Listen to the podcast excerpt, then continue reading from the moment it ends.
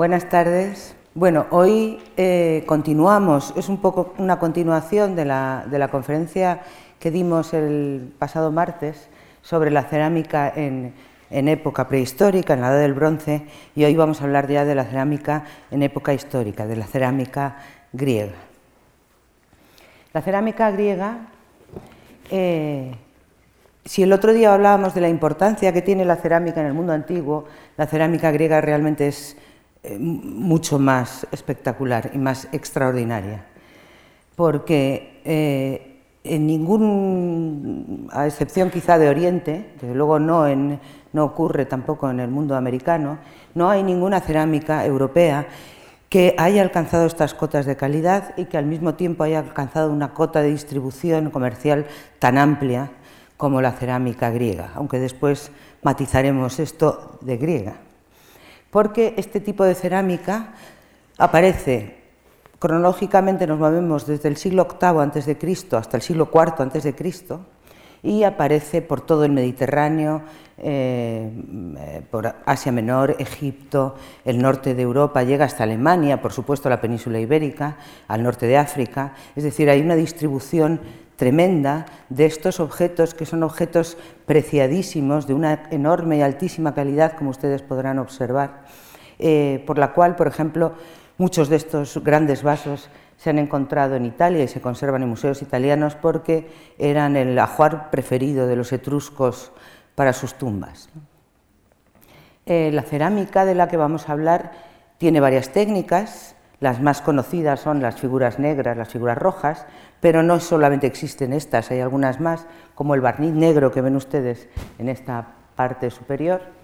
Eh, y estas cerámicas de figuras negras, figuras rojas, barniz negro, eh, están presentes en la actualidad en los museos del mundo en un número que estimamos entre 60 y 70 mil vasos, hablamos de vasos, bueno, es una... Eh, es un fenómeno de, la investigación, porque deriva del mundo italiano. Los primeros vasos se publicaron en Italia y por eso se ha quedado con esta nomenclatura. Em, entre 50 y 70 mil vasos repartidos por los museos del mundo entero, que, que creemos que debe ser en torno al 1% de la producción de lo que debieron producir los talleres áticos. Y ahora quiero introducir este término ático, en realidad, eh, la cerámica griega como título pues, es un poco erróneo, porque eh, de lo que voy a hablar fundamentalmente es de cerámica ática, es decir, hecha en Atenas, porque va a ser esta ciudad, Atenas, la que va a tener la hegemonía de la ejecución cerámica, sobre todo en los periodos más espectaculares, que son el siglo VI y el siglo V antes de Cristo, la época arcaica y la época clásica. Pero si hubiéramos quizá titulado esta, esta conferencia como ceramicática, pues mm, eh, hubiera costado más ubicarla, por eso decidimos hablar de cerámica griega. otra de las eh, novedades de la cerámica griega con respecto a otras cerámicas del mundo es este afán narrativo que aparece desde el principio mismo de la cerámica. Eh, las cerámicas griegas llevan estudiándose áticas fundamentalmente desde 1910 de una forma mm, muy ajustada, de tal manera que podemos fechar los vasos con una gran, grandísima eh, precisión. Hay vasos, créanme, que se pueden fechar con el mes que se hicieron. Ya sé que es una exageración, pero esto ocurre en el caso de las ánforas panatenaicas, que sabemos que se hacen en tal año, incluso en tal mes. Es decir, lo normal es que un vaso se pueda fechar con 5 o 10 años. Esta precisión cronológica tan espectacular solo la tiene la cerámica griega. Y esto ha servido para fechar el arte griego. Por eso tenemos un conocimiento también tan espectacular del desarrollo del arte griego de los siglos VI y V, porque si llegamos a la época helenística, las fechas se nos mueven ya, mm, bailan muchísimo porque ya no existe la cerámica ática. Pero no solamente ayuda a fechar el mundo griego, sino todos estos mundos mediterráneos e incluso periféricos al Mediterráneo donde aparecen las cerámicas griegas. Es el, em, deseo de cualquier arqueólogo encontrarse un fragmentillo de cerámica griega en su estrato porque le va a fechar mm, magníficamente todo el conjunto. Y otra de las, de las eh, grandes informaciones que nos da la cerámica griega es por este afán narrativo, este afán de contar historias, este afán de, dibujarnos cosas que, nos, que sirven eh, pues para, para tener una idea mucho más clara de cómo era el mundo griego, eh, sin caer en la tentación, que es muy tentadora, de pensar que las cerámicas son fotografías instantáneas, es decir, siempre las imágenes griegas son construcciones intelectuales que hay que leer con cierta mm, precaución. Empezamos en el siglo VIII a.C. con estas grandes ánforas halladas en el Dipilon. El Dipilon es la doble puerta, una de las puertas de la ciudad de Atenas, donde eh, salía la gente o entraba la gente a la ciudad y era donde estaba el cementerio en esta época em, geométrica, pero también en época arcaica y clásica. Cerca, al lado, porque también se llama así esta zona igual, del cerámico. El cerámico era el barrio de los alfareros donde hacían muchas de las cerámicas que vamos a presentar hoy aquí. Y estos grandes vasos son vasos gigantescos que miden más de un metro. Estos grandes vasos eh, aparecieron señalando las tumbas. Están colocados en las cabeceras de las tumbas. Esta forma que ven ustedes aquí, una cratera, señala una tumba masculina y esta otra señala una ánfora, una tumba femenina.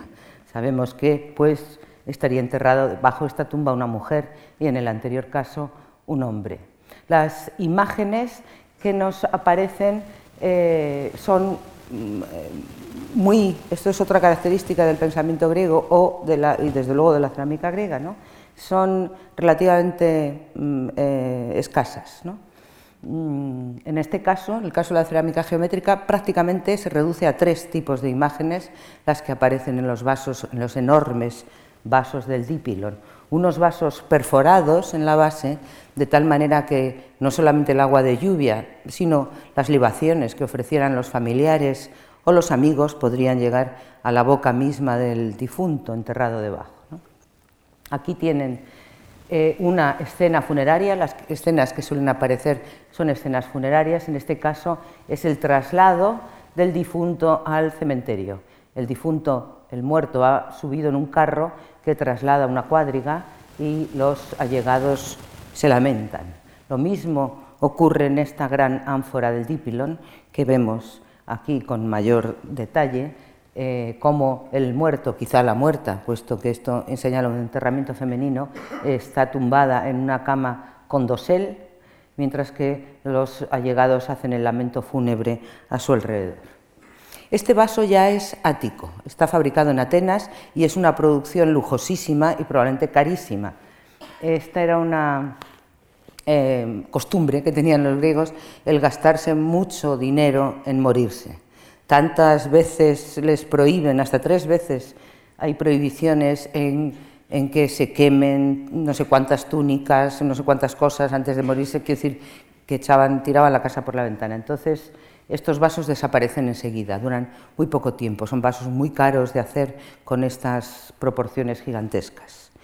Y en los siglos siguientes, eh, aparecerán este, este, tipo de vasos, esto es el siglo posterior, digamos, estamos en torno al siglo VII o principios del VI, en el que aparecen grandes vasos contenedores de vino y agua mezclado, esto es un dinos, esta es la base del dinos, y como ven, una serie de motivos que nosotros, los arqueólogos, llamamos orientalizantes, panteras, esfinges, palmetas, algunos de ellos quedan para siempre en, circulación en las decoraciones de vasos griegos. Y enseguida, enseguida eh, ya en el siglo VI, será Atenas la que tome las riendas de esta cerámica que es imitada en el mundo griego en general. Todos los talleres beocios, eh, macedonios, etcétera, van imitando los talleres áticos. Y esta es la cerámica que se distribuye fundamentalmente a Etruria, pero desde luego a todos estos lugares del Mediterráneo y alrededores del Mediterráneo que hemos señalado. Esto es una ánfora de figuras negras. Es la primera técnica heredera de la anterior mm, forma de hacer de los vasos corintios, que son durante, el siglo VII eh, son los que tienen la primacía comercial. Eh, se trata, y ahora explicaré un momento la técnica, de pintar, lo que ven ustedes negro está pintado, lo que ven ustedes rojo está sin pintar, es el color de la arcilla mm, de Atenas. La arcilla ática, que procede de los alrededores de Atenas, de un barrio que actualmente está integrado ya en Atenas, claro, que se llama Marusi. Esta, arcilla de Marusi es muy rica en hierro, por eso tiene este color rojizo. Y esta es la otra técnica conocida, que es las figuras rojas, que es exactamente al revés. Eh, se deja sin pintar lo que son las figuras y se pinta el fondo. Esto supone evidentemente un ahorro de tiempo extraordinario, porque fíjense ustedes, para hacer los detalles interiores de las figuras, de todas estas figuras, eh, se hacen mediante incisiones, mediante incisiones que hay que arañar para hacer salir el color original de la arcilla. En el caso de las figuras rojas es mucho más rápida la ejecución, puesto que los detalles interiores se pintan y, eh, y evidentemente el tiempo, el tiempo de trabajo se reduce muchísimo. Lo que sí que sigue siendo complicadísimo es la técnica de cocción. La técnica de cocción de los vasos áticos es eh, algo, bueno, se tenían que encomendar a todos los démones para que les saliera bien y muchos, muchos cuadros, cuadritos colgados en los talleres de alfarero con eh, las plegarias que hacían a los, a los démones para que les ayudaran a que esta cocción fuera exitosa, que no siempre era así, claro. El vaso se cuece en tres fases. La cerámica ática, o griega, como quieran ustedes, ática en este caso, es prácticamente indestructible. Absolutamente, se puede romper, evidentemente, pero mm, no hay casi nada que pueda destruir el color rojo y el color negro de la arcilla porque están cocidos juntos. Los colores que superponen a veces, blancos, azules, etcétera, esos se pueden perder, pero desde luego el color rojo y el negro es indestructible e incluso es recuperable. En algún caso, algún museo se ha quemado, por ejemplo el de La Habana, eh, con los vasos dentro y se han vuelto a recocer y han vuelto a conservar los dos colores, otra vez han vuelto a resurgir los dos colores rojo y negro. La primera fase de la cocción son hornos, eh, grandes hornos, donde quepan estos vasos, son estos que ven ustedes aquí, son de bastante, esto medirá más de 50 centímetros, son vasos de gran tamaño, Em, la primera fase de la cocción es reductora. ¿Esto qué quiere decir? Que se deja entrar aire en el horno, entonces mm, todo el vaso, la zona que está pintada la zona que no está pintada, se vuelve rojo, porque se mm, oxida toda la, todo el hierro que contiene la arcilla. El barniz, he olvidado decir que está hecho muy probablemente de la misma arcilla, es la misma materia eh, la que nosotros llamamos barniz, aunque no sea así un barniz eh, como nosotros conocemos actualmente, que sería la parte negra. Entonces, en la primera fase de la cocción, tanto la zona pintada como la zona sin pintar se vuelve roja. En una segunda fase de la cocción se cierran las puertas del horno y se sube un poco la temperatura del horno. En la primera fase serían 800 grados o así, en la segunda puede alcanzar los 1000 grados el horno. Y se cuece el vaso con humo, en una atmósfera de humo. Entonces todo el vaso, tanto las zonas, y ya utilizo el término correcto, digamos, tanto las zonas barnizadas como las zonas reservadas, se vuelven negras todo el vaso se vuelve negro. Y en la tercera y última fase, quizá más delicada de la cocción, se vuelve a dejar entrar aire en el horno, eh, se baja un poco la temperatura, 100 grados o así, y entonces las partes más débiles, las que no están cubiertas por barniz, se vuelven rojas, mientras que las partes eh, cubiertas por el barniz siguen siendo negras. Si uno se pasa de tiempo, el, vaso se volvería otra vez rojo entero y otra vez vuelta a empezar, ¿no? Eh, ven ustedes cómo eh, hay muchas veces que hay defectos de cocción. En este caso no les ha salido bien, como ven. Aún así, en algunos casos se comercializa la cerámica aunque tengan este tipo de defectos. Pero no ocurre esto en los momentos, fundamentalmente el siglo VI y el siglo V, en el que mm, hay un alto, altísimo, yo diría, grado eh, de perfección, de intento de hacer las cosas exactamente de la exactitud, lo que ellos llaman la acribella, la exactitud. Eh, no se puede permitir uno el más pequeño mm, detalle, ¿no? el más pequeño detalle que salga mal. Este es un vaso de uno de los grandes ceramistas, de Eufronio, y es un vaso, como ven ustedes, perfecto. Probablemente Eufronio a alguno le saldría mal, digo yo, pero los destruiría. ¿eh? No, permitía, todos los vasos conservados de Eufronio son eh, absolutamente mm, perfectos, exactos. Tan exactos que muchas veces el barniz que se utiliza para los detalles anatómicos del interior de las figuras se hace eh, utilizando, no lo sabemos muy bien qué, ¿verdad? Pero utilizando algún tipo de aglutinante más espeso, pues se hace en relieve. Y de tal manera que los, las pestañas o los rizos del cabello quedan en relieve. Esta es una de las características de la cerámica griega que me encantaría que poder compartir con ustedes, y es que eh, la cerámica griega afecta a todos los sentidos, no solamente a la vista. La cerámica griega está pensada para ser tocada y para ser escuchada, como espero convencerles de ello. Eh, los vasos tienen un tacto muy agradable, son suaves al tacto, y uno, como son cilíndricos, eh, no puede ver bien el vaso si no lo mueve y lo gira eh, en sus manos. Es decir, el hecho de que tengamos que resignarnos a ver los vasos metidos en vitrinas, pues es realmente una lástima porque no están concebidos, ni muchísimo menos para ello. Y esta exactitud, eh, esta cribella, a veces produce un fenómeno que también es puramente griego y que no hemos vamos, no aparece en ninguna otra cultura y menos en un hecho, en un eh, objeto tan, tan cotidiano, digamos, como es la cerámica, ¿no? y es este orgullo de los pintores de la obra bien hecha. Tanto es así que esta copa que se conserva en el Museo Arqueológico Nacional, que la pueden ustedes ir a ver, que se llama la Quilis de Medellín, la conocemos con este nombre porque se encontró en Medellín, en Badajoz, que tiene una imagen de un Zeus con el haz de rayos, tiene una inscripción. ¿Y qué dice la inscripción? Dice, soy un vaso hermoso. El, vaso siempre habla en primera persona, ¿no? soy un hermoso vaso.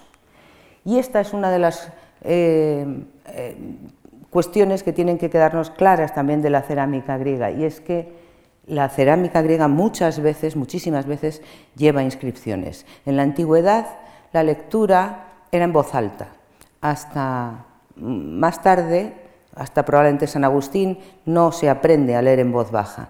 Con lo cual, si uno quería leer lo que pone aquí, lo diría en voz alta y diría, pine, cae sí, bebe tú también, que es lo que ella le está diciendo a su compañera. Las palabras brotan de los labios de esta mujer, por eso ha de leerse al revés, en este caso la inscripción. Es decir, que el vaso se vuelve sonoro, sonoro, táctil y visual. Hay muchos elementos en eh, muchos sentidos y no solamente el visual en los vasos. Incluso en este famosísimo vaso que seguramente muchos de ustedes ya habrán visto varias veces, eh, Ajax y Aquiles están jugando a los dados y de sus labios brota de los dos una palabra. Aquí dice este cuatro y el otro tres, ¿eh? porque están tirando a los dados. El vaso, los vasos, los griegos no tenían muchos muebles en su casa, con lo cual los vasos griegos, los vasos en sus casas se, colgaban en estanterías de las asas. Lo que quedaba a la vista, por lo tanto, los pequeños vasos, era el, fondo, el fondo externo. Entonces, muchas veces estos fondos externos, como en este caso que es de una copa, están decorados, pero aquí, en este, en este caso, nuestra copa también tiene una inscripción ¿eh? y, nos dice, alégrate y bebe. ¿Eh? Según la veamos colgada en la cocina, por ejemplo, pues nos recordaría que deberíamos todos los días alegrarnos y beber. Y, por supuesto, en esto de las inscripciones, eh, está muy presente el orgullo, que esto es un hecho solamente griego, el orgullo de los alfareros que están tan contentos y tan felices de sus vasos que firman sus obras, eh, que evidentemente esto no ocurre jamás, por ejemplo, en Roma. Firman orgullosos sus obras. Esta es la primera firma que conservamos, la firma de Sófilos. ¿eh? Sófilos Megrafsen, así es como firman los pintores. Sófilos me pintó, el vaso siempre habla en primera persona. Eh, pero también firman los alfareros. Es más, son los alfareros los que tienen mayor importancia probablemente social. Son los alfareros los dueños del, alfar. Eh, incluso hay quien ha señalado que es posible que sea cierto en, en un mundo sin gafas, mm, la, cerámica griega una vez que se pinta no hay forma de corrección, no hay posibilidad de corrección. Una vez que se ha trazado una línea es imposible borrar. Los pintores eran Em, tenía unas manos rapidísimas y eran de una ejecución absolutamente virtuosa.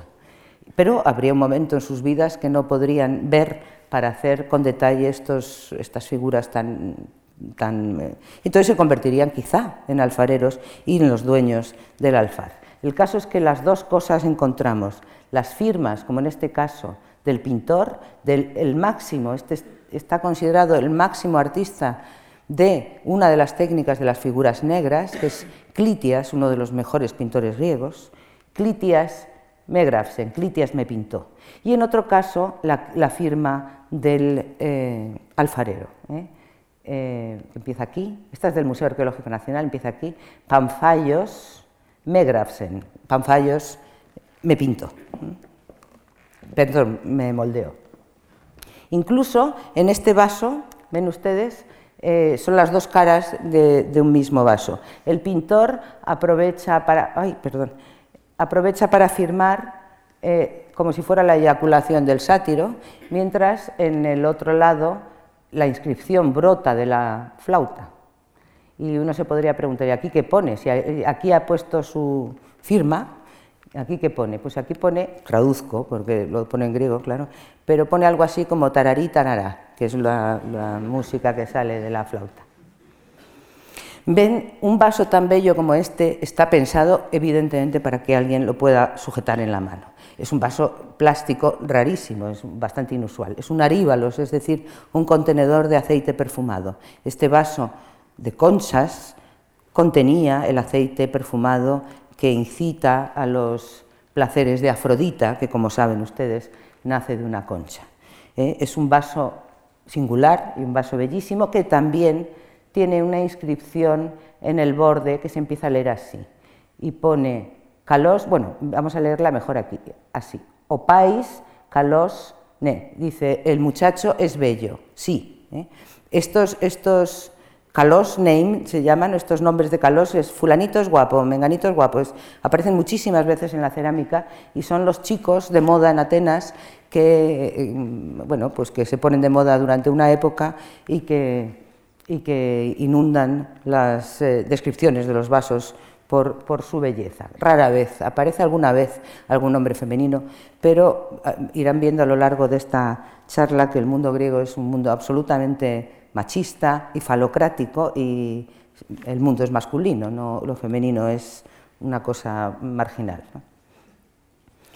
Bueno, quiero presentarles, antes de pasar a, la, segunda parte de la conferencia que he querido dividir en dos partes, en un poco la historia de la cerámica griega y la segunda parte, cómo mirar un vaso griego.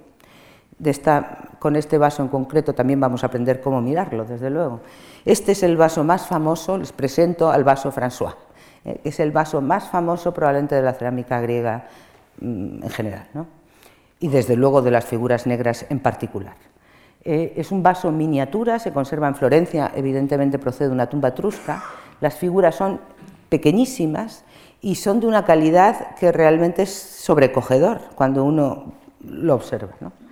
Eh, desgraciadamente está el pobre bastante roto porque tuvo una historia, mm, bueno, primero los ladrones de tumbas que, quisieron eh, robar esta tumba etrusca ante su decepción al no encontrar oro y solo cerámica, rompieron el vaso en mil trocitos, entonces el tal François este fue el que fue recogiendo los trocitos, por eso le nombraron así al vaso, que se conserva, como les he dicho, en el Museo de Florencia, pero que también un bedel un día se volvió loco y volvió a romper el vaso otra vez. Y bueno, ahora está con una vitrina así de gorda para que nadie le pueda hacer nada. Em, el vaso François tiene una fecha, es bastante antiguo, es 570, 570 antes de Cristo. Y eh, se lo he traído también, aparte de que es la obra maestra de la cerámica ática de figuras negras, es también una complejidad enorme, como ven, lleno de imágenes, de figuras, de cosas, porque forma un verdadero programa iconográfico eh, muy complejo de lectura y, de múltiples lecturas también probablemente. Yo simplemente les voy a citar algunas eh, sin describir todos los mitos por, falta de, tiempo. Aquí hay un montón de gentes, de jóvenes, que están cazando un jabalí, como ven aquí, gigantesco. Este es el jabalí de Calidón, un jabalí tremendo que asolaba la región de Calidón y todos los héroes van a darle caza. La siguiente imagen aquí es una carrera de carros. Están todos corriendo y los premios están debajo de las patas, ahí ven un trípode, un dinos, como el que hemos visto antes, etcétera, que ganará el vencedor. No es cualquier carrera de carros, es los juegos fúnebres en honor a Patroclo. Es el propio Ulises el que va a dar, eh, Aquiles, perdón, el que va a dar el premio al vencedor. la zona más grande del vaso que en este caso rodea todo el vaso, porque en, estos casos hay otras escenas detrás distintas, esta no, esta rodea todo el vaso y es como ven más ancha, más grande, es la escena principal, sin duda alguna, que es una procesión también, como ven, aquí lo que aparecen es un tema muy de moda en esta época, primera mitad del siglo VI, y es las bodas de Tetis y Peleo. Aquí sí que me tengo que detener un momento a contarles el mito, porque si no, no, lo entenderían. Eh, Tetis es una Nereida, es una diosa, es una inmortal, y Peleo es un hombre mortal. Mm, Tetis era muy guapa o no sé qué, bueno, el caso es que Zeus y varios dioses se fijan en ella, pero los dioses son siempre muy cautelosos y antes de, hacer nada consultan el oráculo. Entonces consultan el oráculo y el oráculo les dice, el hijo de Tetis será superior a su padre. Entonces, claro, les da un ataque y deciden casarla con un mortal. Y la casan con Peleo. Ella se resiste, pero da igual, al final se casa con Peleo. Son los padres de Aquiles, Peleo, bueno, Peleo y Tetis. Y aquí lo que aparecen son sus bodas, que no es otra cosa, las bodas de Tetis y Peleo, sino el origen de la guerra de Troya. Porque fue invitado todo el Olimpo, aparecen todos los dioses del Olimpo, es como es como el Ola mm, del siglo VI, ya lo verán como los vestidos son todos distintos. Clitias, que es el pintor, evidentemente se fija en hacer todos los vestidos diferentes y con mucho cuidado, ¿no? pero no invitan a Eris. Y Eris se enfada mucho porque no ha sido invitada a la boda. Eris es la discordia. Y entonces Eris lanza en medio del banquete, lanza una manzana con una inscripción que pone para la más bella. Entonces se abalanzan encima de la manzana Hera, Atenea y Afrodita. Y es el juicio de París, es cuando tienen que esperar a que sea este pastor, hijo de Príamo, el que decida cuál de las tres diosas es la que se lleva la manzana. Eh, Afrodita le promete el amor eterno de la mujer más bella del mundo, Helena, y se lía la guerra de Troya. Bien, en la parte de abajo la última, en las dos caras que se las mostraré eh, son temas de muerte, en realidad. Eh, uno es la muerte de Troilo, Troilo es el hijo pequeño de Príamo, la guerra de Troya otra vez, el hijo pequeño de Príamo que tenía que morir para que la ciudad cayera, y en el otro lado es el regreso de Festo, que ahora se lo explicaré, que es un tema que quizá puede pensarse jocoso, pero en realidad tiene su, su, su complejidad. ¿no? Algunos detalles eh, de la escena principal. Aquí está Peleo, la escena que les he dicho antes. Los novios son Peleo y Tetis, que está en su casa, como Dios manda, eh, ella sujetándose el vestido de esta manera, ¿no? así, que es el gesto de las novias. Eh, Peleo recibiendo a los invitados que llegan. Clitias aprovecha aquí y firma. Todos tienen nombres, todos, todos, todos. Entonces aparece Peleo, después está Quirón, aquí lo pone, Quirón, el centauro Quirón, que aparece acompañado de Iris, aquí tienen el nombre de Iris, que es la, mensajera de los dioses, por eso lleva el caduceo. Detrás, por ejemplo, aparece eh, Dioniso, que sujeta una ánfora, eh, obviamente de vino, eh, que es aquí, ven, y que tiene una mirada frontal. Esto también tiene su, significado. La mirada frontal es una interpelación al, espectador mismo, ¿no? como también en los poemas homéricos cuando eh, lee tú, ¿eh? Em, porque eso es una... Dioniso es el dios máscara por, la transformación del vino, etc. después vienen las horas, bueno, Zeus y Hera, por supuesto, montados en un carro, Hera lleva un vestido precioso lleno de bordados que a su vez es una narración porque es una carrera de carros lo que lleva, detrás aparecen, ay, perdón, detrás aparecen las, las musas. ¿no? Eh, en la escena inferior hemos dicho el regreso de Festo. Aquí tienen ustedes a Hefesto. Festo es el vulcano romano, que como saben es el hijo de Hera. Eh, Hera tiene un hijo ella sola, porque Zeus tiene un hijo él solo, que es Atenea, entonces le da el ataque de celos, dijo pues yo también. Y entonces nace Festo un poco feo. Y cuando Hera lo ve dijo, qué niño más feo. Y entonces lo tira del Olimpo y Hefesto al caer cae en la isla de Lemnos y se hace mucho daño. Y además le guarda un gran rencor a mamá porque no le ha gustado nada lo que le ha hecho. Entonces al caer se queda cojo, en fin, y una forma de, eh, de representar la cojera, como ven aquí en el vaso François, es que cada pie mira para un lado. ¿no?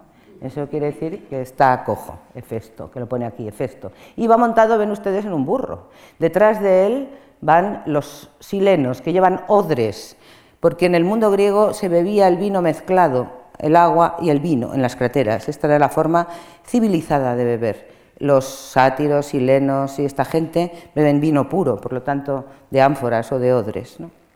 Eh, el mito nos cuenta cómo, después de esta caída dolorosa de Festo, manda a mamá un regalo. Y el regalo es un eh, trono, Hefesto es, como saben ustedes, es vulcano, es un dios muy mañoso, que es el dios herrero y hace unas cosas estupendas y preciosas, y manda a su madre un trono maravilloso de oro y piedras preciosas, que tiene la peculiaridad que cuando ella se sienta se cierran unas cadenas y, se acabó y ya no se puede levantar.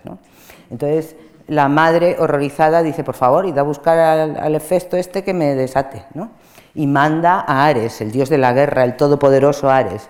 Y Ares viene diciendo, no, pues no he podido, no... Aquí está Ares, mírenle ustedes, todo compungido porque no ha podido traerse a Hefesto, ha fracasado.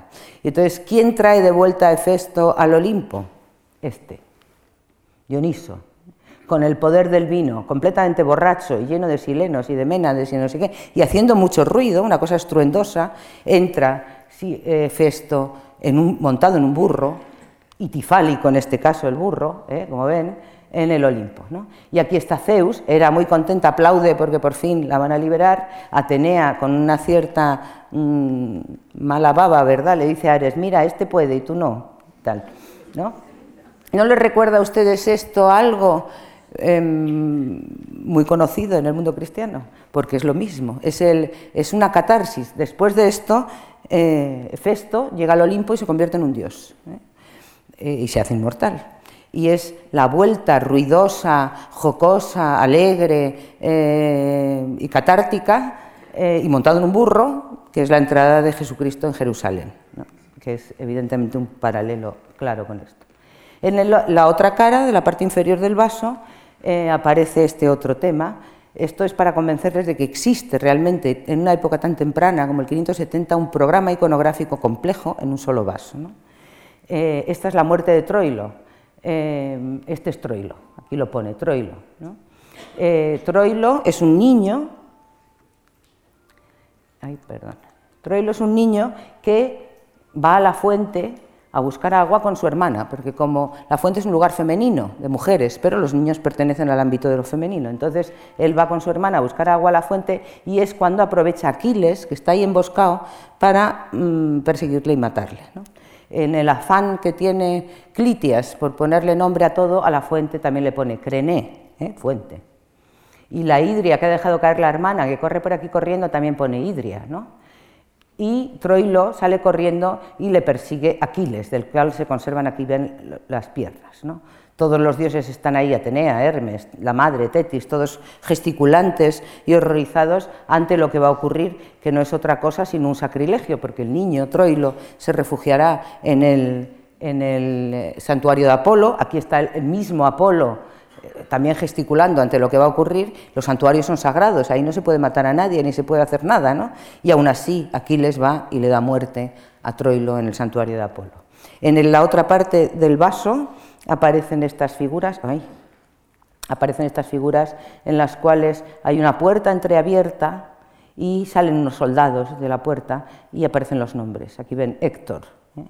Y un viejo, un anciano, que esta ancianidad en el, mundo griego se representa por muy pocas cosas, es calvo y tiene arrugas, simplemente con eso sabemos que es un anciano, pues este pobre anciano está sentado en el borde justo del asiento, como en vilo, temiéndose lo peor. ¿no? Eh, también la inscripción nos dice quién es, Príamo, y también nos pone asiento, ¿eh? por si hubiera alguna duda.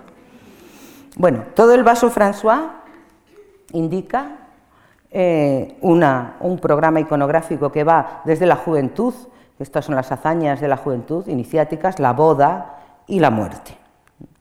No podemos entretenernos más si quiero seguirles enseñando cosas. Esta es eh, los vasos finales ya de las figuras negras, exequias, que exequias es realmente un, maestro. Es lo contrario a Clitias, Clitias hace unas figuras muy pequeñitas, exequias hace unas figuras monumentales que llenan, como ven, todo el vaso.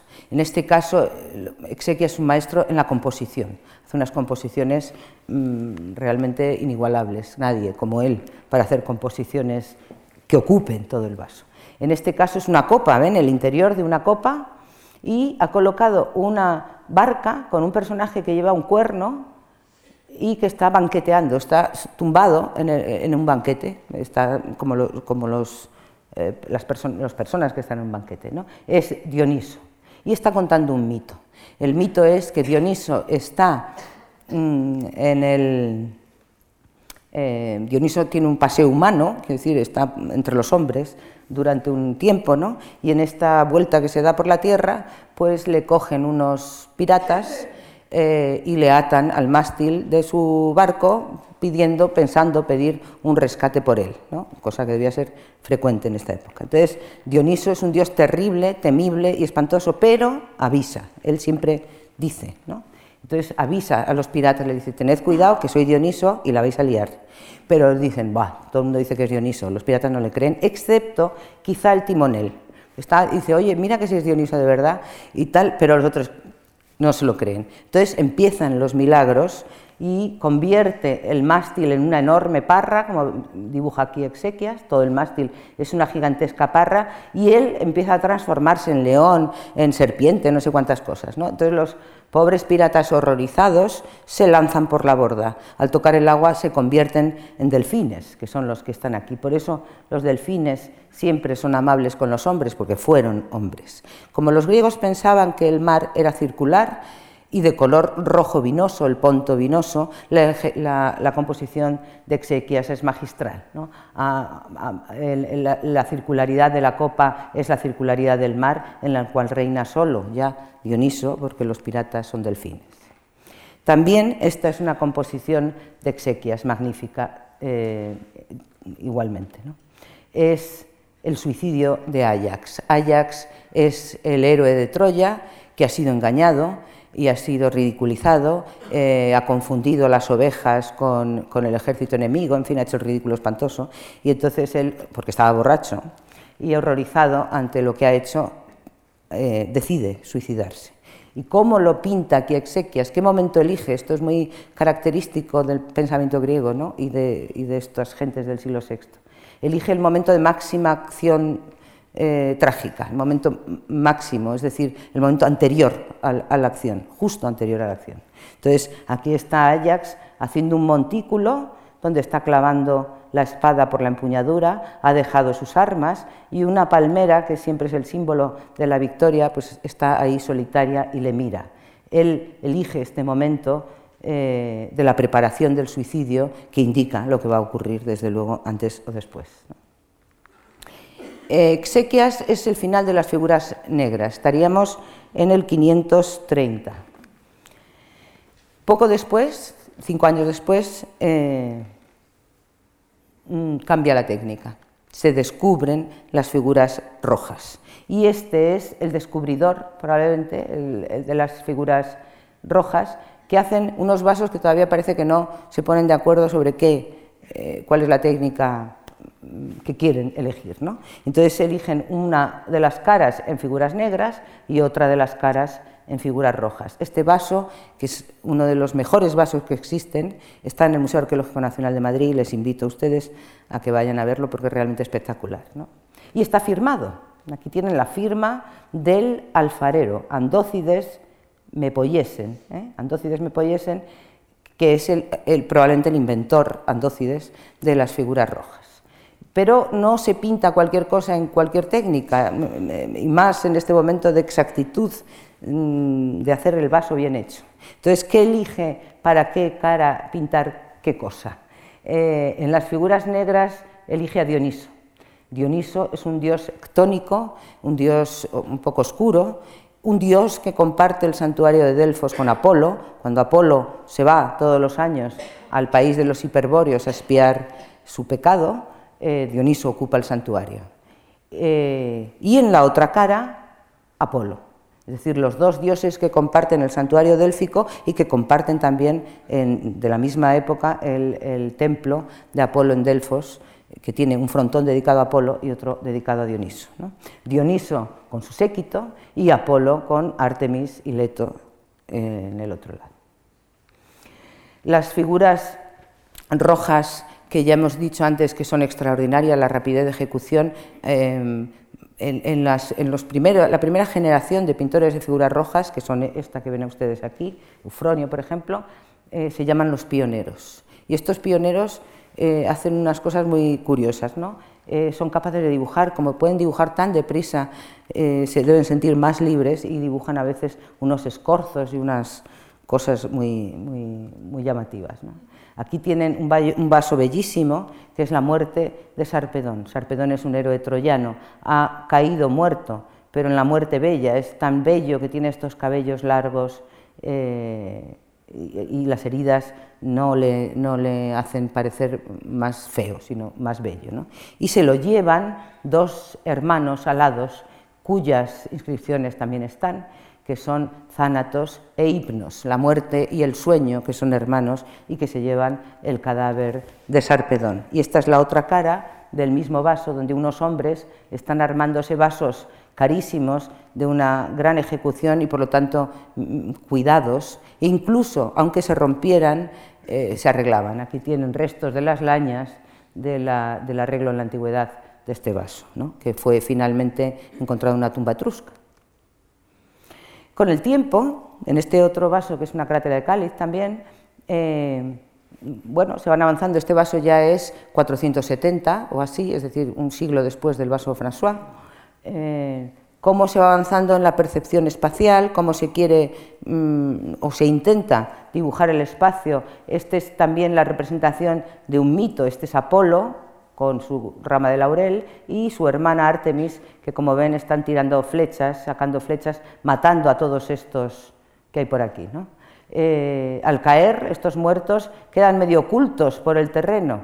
Eh, incluso hay partes de ellos que no se ven porque quedan ocultos con el terreno. Esto es lo que está haciendo en esta misma época, por lo que sabemos por los textos, la pintura desaparecida, la pintura mayor que este vaso está imitando, la pintura de Polignoto, que era uno de los grandes pintores desaparecidos. El mito que se cuenta aquí es el que estos dos hermanos, Apolo y Artemis, están vengando a su madre, una mortal, Níobe, Em, hace estas cosas que jamás se deben hacer, que es decir, hay que ver cuántos hijos tengo, tenía 12 o no sé cuántos, mientras que Leto solo tiene dos, Apolo y Artemis. Pues claro, lógicamente se enfadan Apolo y Artemis y deciden cargarse a todos los hijos de, de Niobe.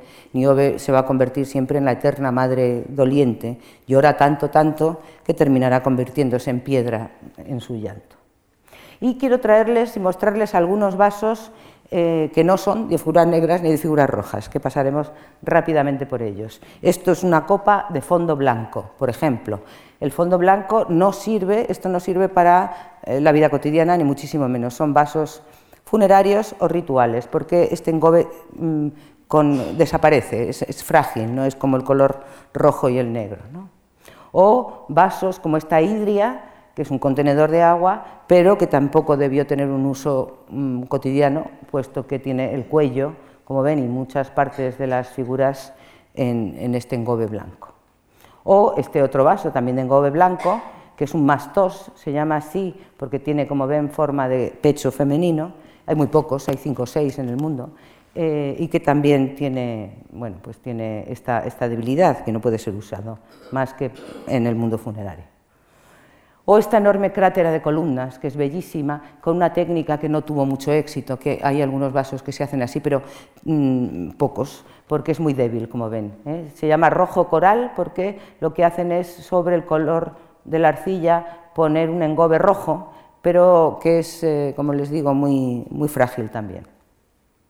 Aquí tienen otra bellísima copa de rojo coral, toda ella eh, recubierta de este, de este engobe rojo, menos la decoración.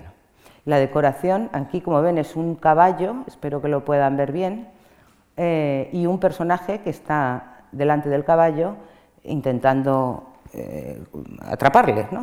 Este personaje, que nos lo vamos a volver a encontrar, es Heracles, lleva la maza. Y el caballo le pasa algo raro, probablemente lo pueden ustedes ver. Tiene algo aquí, ¿lo ven?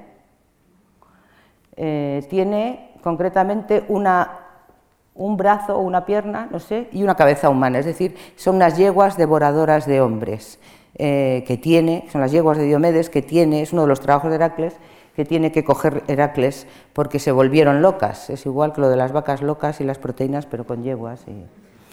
Bueno, aquí eh, llegamos a la segunda parte de la conferencia que haré muy, muy, muy rápido, que es cómo ver un vaso griego. Lo primero es cómo representan los griegos el tiempo, el espacio. Esto es muy complejo porque no, eh, no es inmediato, quiero decir que es bastante cultural y la representación temporal y espacial mm, no tiene mucho que ver con la nuestra. Lo primero que hacen es no representar el espacio directamente, nada. Lo acaban de ver ustedes en la, en la copa esta roja, cómo solamente aparece la escena y no hay ningún tipo de paisaje. En este caso, en esta escena, pasa lo mismo. Solamente hay los personajes estos y lo único que podría considerarse paisaje o lugar es esto. Que es, efectivamente esto es lo que nos dice dónde estamos. Son pequeñas, eh, pequeños datos los que nos van a indicar cuál es el espacio. No se va a representar hasta época helenística un paisaje en el mundo griego ni nada por el estilo. Aquí, por si tienen ustedes curiosidad, lo que hay, tendrán que hacer un acto de fe porque comprendo que es difícil en tan poco tiempo, lo que hay representado es un aríbalos, una esponja y una estrígile. ¿Qué es esto de aquí? Es decir, aríbalos, esponja y estrígile es lo que llevan los atletas en la palestra. Eh, estamos en una escena de palestra, por lo tanto, en este caso. En este otro caso, en esta caja, que es una píxide, eh, aparece un espacio, que es una puerta, los nombres de las mujeres aparecen aquí. Este es el espacio femenino, es el gineceo, donde las mujeres aparecen encerradas, las mujeres griegas, las mujeres atenienses convenían, no, deberían ser vistas, dice eh, Genofonte en, el económico que una mujer debe ver y oír lo menos posible eh, y estar encerrada en su casa eh, para ser una mujer honrada. ¿no? Pero fíjense este otro vaso que yo creo que es el único de toda la tarde que no va a ser ático. Este es un vaso espartano, es un vaso laconio, en el cual eh, me, ha parecido, se lo he querido traer por lo curioso que es y porque es un mito fácilmente, creo yo, reconocible. Este personaje eh, está siendo, bueno, le clavan algo en el ojo, como pueden ver, estos tres, cuatro personajes que hay aquí, ¿no? Le clavan algo en el ojo, al mismo tiempo bebe al mismo tiempo tiene unas piernecillas en las manos, toda la vez. ¿Quién era este señor? Es, si recuerdan ustedes el mito del cíclope, el cíclope le emborrachan porque se estaba comiendo a los, a los compañeros de Ulises, eh, y le emborrachan y le ciegan. ¿no? Pues aquí pasa todo junto, o sea, se, se, los ha comido, solo le quedan las piernecillas de uno, al mismo tiempo le emborrachan y al mismo tiempo le están cegando. Más curioso todavía es esta hidria, en la cual aparece, eh, aquí ven una cosa blanca, ¿verdad? Es un túmulo que tiene el nombre de quién es el túmulo. Bueno, luego se lo cuento. Un personaje que está en un carro, lo ven que ustedes que aquí tienen los caballos, eh, este es el auriga, no nos cuenta mucho, simplemente es el auriga, y otro que sube al carro a la carrera, lo pueden ver, ¿no? Y que tiene un escudo con tres patitas corriendo, tampoco lo del escudo es eh, mm, anecdótico, ¿no? Eh, y en el otro lado, dos personajes, un hombre y una mujer, aquí no sé si lo podrán ver fácilmente, el hombre tiene barba blanca, porque es viejo, y la mujer, y los dos están en, en un gesto de lamentación, llevándose las manos a la cabeza, encerrados en una mm, arquitectura. Es la guerra de Troya.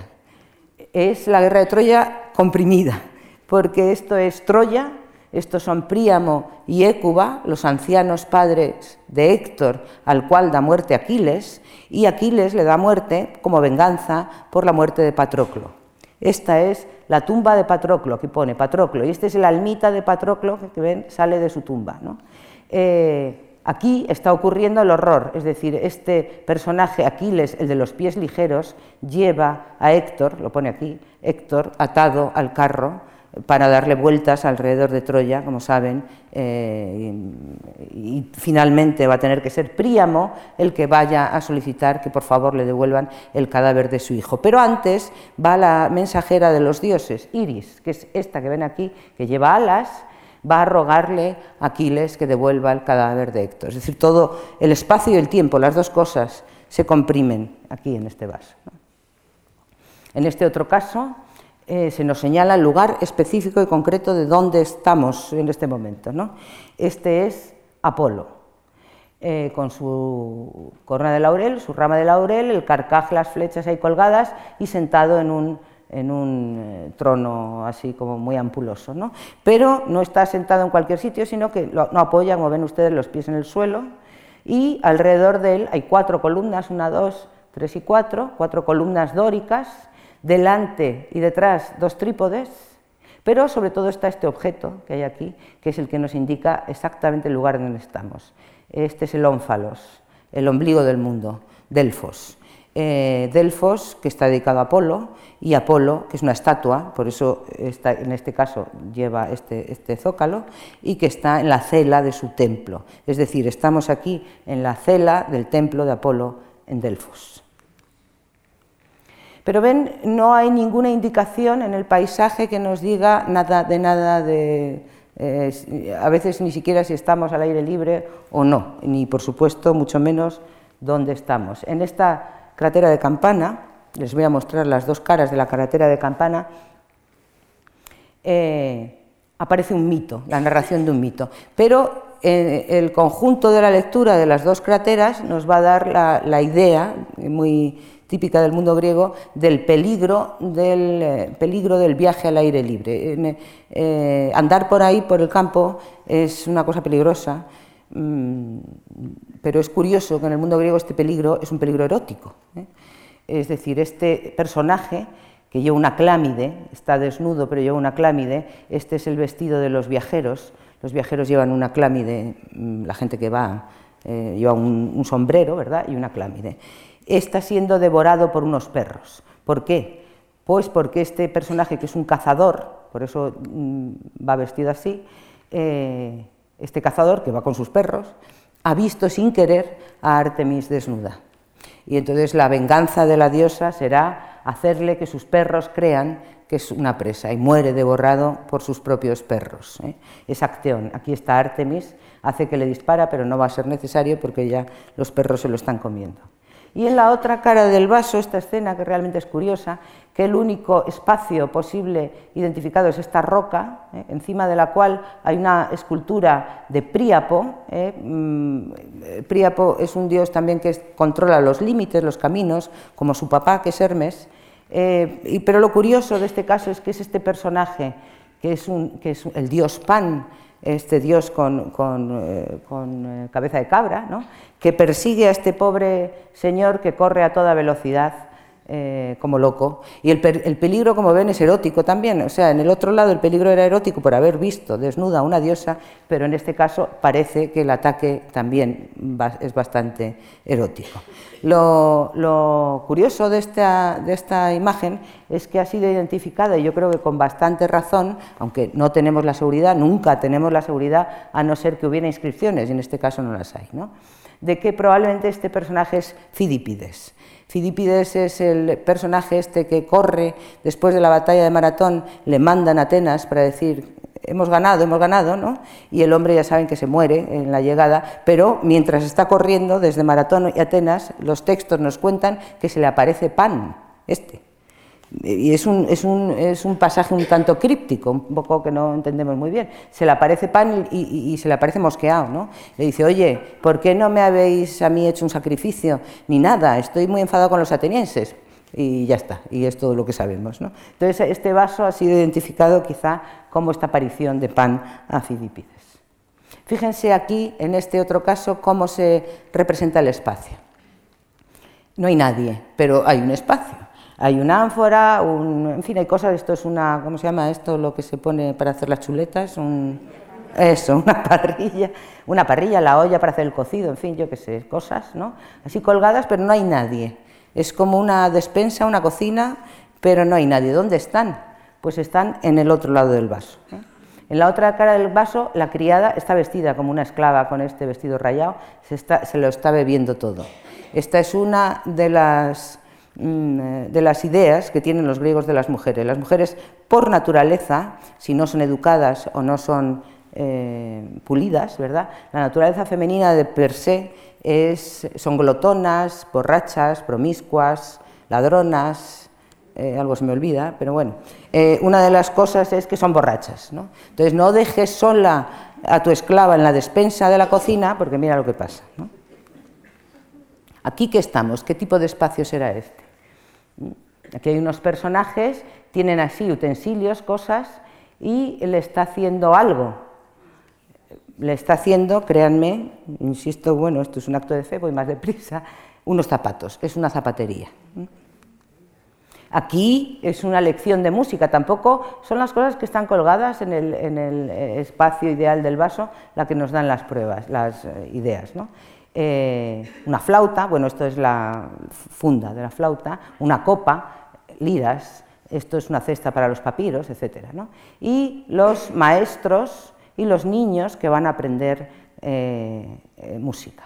El pedagogo que acompaña al niño. Esta es la actitud que conviene a un niño bien educado. Un niño bien educado tiene que ir así todo envuelto en el manto y, no mostrarse demasiado abierto. ¿no? Una vez que ya tiene confianza el niño, porque ha ido muchas veces a clase, pues ya da clase normal. ¿no? Esta es la actitud de una mujer, los gestos también son muy importantes. Esta es una mujer como Dios manda. Eh, mira hacia abajo, no dirige la mirada al hombre, es discreta, está calladita y levanta el vestido en el sentido del pudor, que se ocultan o se desvelan el rostro, como si fueran novias. Sin embargo, los hombres, pues no, los hombres no son nada pudorosos como pueden ustedes ver. Esto es un banquete. Ellos han dejado aquí los zapatos y todas las cosas del banquete y están eh, pues bebiendo en plena juerga, tocando la flauta, cantando. Este es el gesto de cantar, levantar la mano y ponerse así, tiene los labios abiertos, este está sin duda cantando, en fin todas estas cosas y las mujeres quedan relegadas en el mundo del simposio a la parte segunda del simposio, que son las heteras o las prostitutas, por eso está, desnuda, eh, que entran para animar el banquete en la segunda parte. Eh, los vasos, las quíliques, los vasos con los que beben, siempre tienen dos asas, porque la bebida en el mundo griego es en común, o debe ser en común. La bebida individual no, no, se considera civilizada. ¿no? Entonces se pasan la, copa, como hemos visto en la copa de Oltos con las dos mujeres, se pasan la copa una a la otra, al otro así, de una a la otra. Pero al mismo tiempo la copa al beber eh, se convierte en algo orgánico. Lo veíamos el otro día en la conferencia mm, del final del mundo micénico, cómo los vasos se van convirtiendo en el, en el pensamiento griego en algo eh, casi como, como, parte del organismo, es decir, se convierten en caras. Las orejas son las asas y estos grandes ojos, como ven, eh, sustituyen a la cara. Hay que imaginarse al simposiasta o al bebedor bebiendo, que lo que se vería de él son los ojos de la, de la copa. ¿no? Pero lo que él vería, según va bebiendo, y que según se va vaciando la copa, es lo que aparece dibujado en el interior de las copas. En este caso, un joven con una ánfora. La ánfora, hemos dicho ya, contiene el vino puro, no mezclado, peligrosísimo, porque si alguien bebe vino puro, mm, enloquece. Y hay ejemplos, se podrían dar ejemplos. ¿no? Entonces el vino hay que beberlo mezclado, mm, como quieran, depende del anfitrión, la mezcla, pero mezclado. Pero en este vaso, eh, además, hace una referencia, la ánfora ya hace una referencia al comercio. Y aquí están los, los, eh, barcos sobre el mar sobre el ponto vinoso circular y los delfines saltando los delfines solo saltan cuando hay galene, cuando hay mar tranquila, ¿eh? que es la mejor forma para navegar en el comercio. E incluso, eh, si el vaso estuviera lleno de vino, cada vez que vamos bebiendo se va haciendo más nítida la imagen de lo que nos puede pasar si nos pasamos con el vino, que es encontrarnos con la mirada terrible y petrificante de la gorgona. Pero también hay bromas. Los vasos se sujetan por el pie para beber, para pasárselo al otro por las asas, pero para beber se sujetan por el pie. Y probablemente la forma de este pie es una broma que daría mucho juego en los banquetes. Eh, ¿Cómo ver eh, algunos personajes? Mm, mediante los atributos, les llamamos nosotros. determinadas eh, cosas que llevan pueden indicarnos eh, quiénes son. Este está clarísimo, este personaje es muy fácil, lleva el haz de rayos, es Zeus. ¿eh? Zeus siempre lleva el haz de rayos. En este caso, Ganímedes le está sirviendo ante la mirada poco recelosa probablemente de Hera. Este otro personaje lleva una clámide como la que hemos visto del, eh, cazador. ¿Por qué? Porque es un dios que está siempre de viaje. Por eso lleva este sombrero de ala ancha para protegerse del sol, pero también lleva unas botas con, alas pues para ir más deprisa y no tener que ir andando como si fuera un mortal cualquiera. ¿no? Es Hermes. Esta otra, que está detrás de él, tan coqueta ella que sujeta una flor, pero con el otro lado una manzana, es la ganadora del concurso este de las manzanas que hemos dicho antes, eh, luego es Afrodita. La manzana siempre tiene un toque erótico, la manzana es la, fruta del amor prohibido. La fruta del amor no prohibido, por si tienen ustedes curiosidad, es el membrillo, ¿eh? pero la manzana es la del amor prohibido. Y esta otra, que lleva una, una cosa rara, es una piel de cabra bordeada de serpientes que le ha regalado papá, eh, que es este, es Atenea. Y entonces vamos a ver algunas imágenes de Atenea. Atenea siempre lleva la égida, que es esto que les he dicho. Bueno, o la puede no llevar, pero vamos, si la lleva es Atenea y no hay ninguna duda. También va armada, lleva casco y a veces eh, escudo, etc. Aquí tienen cómo después será Perseo el que le regale la gorgona para ponerla en, la égida y dar más miedo todavía. La égida ya daba mucho miedo. Si la diosa desplegaba la égida, los eh, mortales temblaban las rodillas, pero ya si lleva la, cabeza petrificante de la gorgona, pues todavía es peor, claro. Aquí tienen uno de los vasos frecuentes en época arcaica del nacimiento de Atenea, una pequeña Atenea que nace de la cabeza de Zeus. Eh, un día a Zeus le dolía mucho la cabeza, bueno, nueve meses antes se había comido a Metis, porque el oráculo le había dicho que su hijo sería más importante, entonces dijo, pues me la como y ya está. ¿no? Pero claro, a los nueve meses empezó a doler la cabeza mucho y llamó a Hefesto, oye, tengo mucho dolor de cabeza, dame un hachazo. Hefesto, nos lo cuentan los textos, se resiste, dice, oye, que voy a hacer un estropicio. Y él, Zeus insiste, quiero que me des un hachazo, cualquiera le dice que no a Zeus, y le da un hachazo y sale Atenea de su cabeza, lo cual es un milagro que deja absolutamente boquiabiertos a todos los dioses en el Olimpo, claro. Y Atenea se convierte en una diosa muy mañosa, es la diosa también de los artesanos. En este caso, por ejemplo, está vestida de artesano, lleva este, este eh, manto así enrollado a la cadera que llevan los artesanos y hay cosas que cuelgan, sierras, eh, punzones, cosas que cuelgan que nos indican que esta es la Atenea ergané, la Atenea del trabajo. Parece, quizá, que está dándole de comer a este caballo, pero eh, hay que tener mucho cuidado y observar con detenimiento las imágenes. En este caso, al caballo le falta una pata y aquí está el resto de la pata, quiere decir, esta es la pella de arcilla con la cual ella tiene que terminar de hacer esta pata, o sea que es una Atenea escultora. Pero el principal trabajo de Atenea es cuidar a los héroes, siempre eh, hacer que las hazañas de, los héroes salgan bien. En este caso, aquí está vigilando, incluso tienen el contacto visual para que él no pierda ese contacto visual que es Perseo. Perseo tiene que decapitar a la gorgona cuando está dormida porque, como saben, petrifica su mirada. Entonces aprovecha para mirar a otro lado, claro, no vaya a ser que abra los ojos y, y la líe. O, en este caso, que esta copa también está en Madrid, la copa de Aison, Atenea ayuda a Teseo a sacar eh, al Minotauro del laberinto. O este bellísimo vaso en el cual eh, Atenea va a socorrer a Jasón, que está siendo vomitado por la ballena cuando ha robado el bellocino de oro, que lo tienen ustedes aquí. Una Atenea con su gorgonellon, pero que sujeta también una lechuza, que es su eh, animal sagrado. Pero la lechuza sola también es la imagen de Atenas. Puede haber bromas de este tipo, o sea, las dracmas atenienses tienen una eh, lechuza entre ramas de olivo, pero aquí aparece una lechuza un poco de aquella manera. ¿no? Eh, también está haciendo un guiño o una broma, porque en esta época, segunda mitad del siglo V, vasos con lechuzas entre ramas de olivo inundan el Mediterráneo hasta la saciedad. Aparecen, por ejemplo, en Ciudad Real, aparecen por todas partes. Entonces, quizá este pintor harto ya de tanta lechuza pues decide dibujarla de esta manera. Atenea, con su égida, ayuda a este héroe que es uno de los principales héroes griegos, eh, que seguramente recordarán ustedes el mito. Cuando es mandada a la cuna, esta es la cuna, fíjense qué cunas tenían estos, se debían caer los niños con una gran facilidad, supongo, eh, donde duermen dos mellizos, dos hermanos, y los dioses mandan unas serpientes y este niño, que es muy fuerte, coge las dos serpientes y las, em, las ahoga ¿no? con sus manos, mientras el otro, que es un niño normal, pues se va a los brazos de su mamá. Ya sé que no tienen pinta de niños, pero esto es lo mejor que le salen los niños en el siglo V.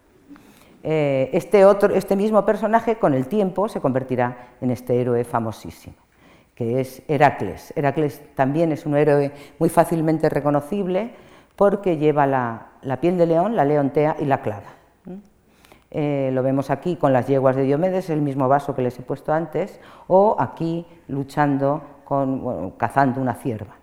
Pero aquí en la juventud, en la juventud todavía no lleva sus atributos porque no los ha conseguido, eh, pero es un héroe, Heracles es el héroe de la fuerza bruta, mm, muy poco reflexivo, y que mete la pata con cierta frecuencia, luego tiene que purgar sus pecados, eternamente le pasa muchas veces.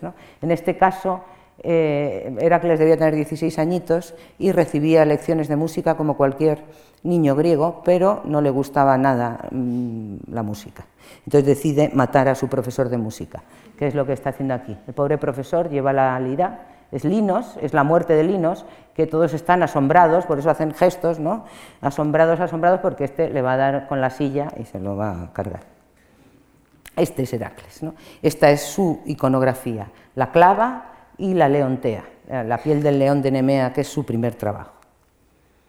Y este es Heracles. Heracles es un héroe eh, que aleja los males, uno de los males más terribles de la, de la humanidad es la vejez. Fíjense ustedes en el físico, cómo se les representa físicamente los héroes griegos, eh, con todos los músculos marcados, esta fijación, pero con los genitales eh, pequeños, más que pequeños, infantiles. Sin embargo, cuando Heracles eh, está dando un mazazo, a punto de dar un mazazo a uno de los males más horribles de la humanidad, a pesar de que el pobre está pidiendo clemencia con la mano levantada así hacia arriba, este es Hieras, es la vejez. Y sin embargo, fíjense, los órganos genitales de higueras pues, son, desde el punto de vista griego, quiero decir, horrorosos porque son enormes. Otro de los trabajos de Heracles que intenta apaciguar al cancerbero porque lleva con la otra mano una, una cadena para aprisionarle y llevarlo a Tirinto, otro de los trabajos que tiene que cumplir. Las mujeres, y ya con esto termino. Eh, las mujeres mm, no tienen un gran espacio, no hay muchas heroínas, por decir que no hay casi ninguna, tienen el espacio de madres, eh, como este caso. Esta es Eos, es una diosa, lleva alas, como ven, pero es una madre. Ha muerto su hijo Memnón en la guerra de Troya. Ven que es una iconografía que le resultará familiar porque esta iconografía después se repite y pasará al mundo cristiano. Aquí tienen algunas imágenes de lo femenino eh, la mujer de su casa, que es muy poco frecuente, hay muy pocas imágenes de este tipo, de las mujeres eh, cuidando de los hijos y del telar, como en este caso. Lo más veces encontramos imágenes de amazonas, como estas así, aquí, son el contramodelo social. Este es el modelo social, la mujer como debe ser. La amazona es la mujer como no debe ser, la mujer salvaje, la mujer que no ha sido educada ni por el padre, ni por el esposo, ni por el hermano. Y entonces su naturaleza se muestra tal cual es, salvaje. ¿no? O las ménades, que evidentemente también son mujeres salvajes, como esta de aquí. Eh, con el pelo alborotado, suelto, las seguidoras de Dioniso entran en trance y poseen una fuerza sobrehumana, capaces de despedazar animales vivos o de tener fieras salvajes en las manos o de coronarse el pelo con serpientes vivas. Esta es la naturaleza femenina si no se controla. Mm, en el mundo griego el espacio, lo, femenino eh, es alteridad, lo que, lo que es propio del mundo griego es el hombre, el hombre es civilización, la mujer es barbarie y por lo tanto alteridad. En vasos como este, que es otra vez un aríbalos, contenedor de perfumes, eh, se puede cosificar, se puede convertir en objeto una mujer o otro tipo de alteridad, como gente de otras razas, como los negros. Jamás o rarísima vez encontraríamos en un vaso así la representación de un hombre. Los hombres eh, son otra cosa. Fíjense ustedes en un vaso de perfumes masculino.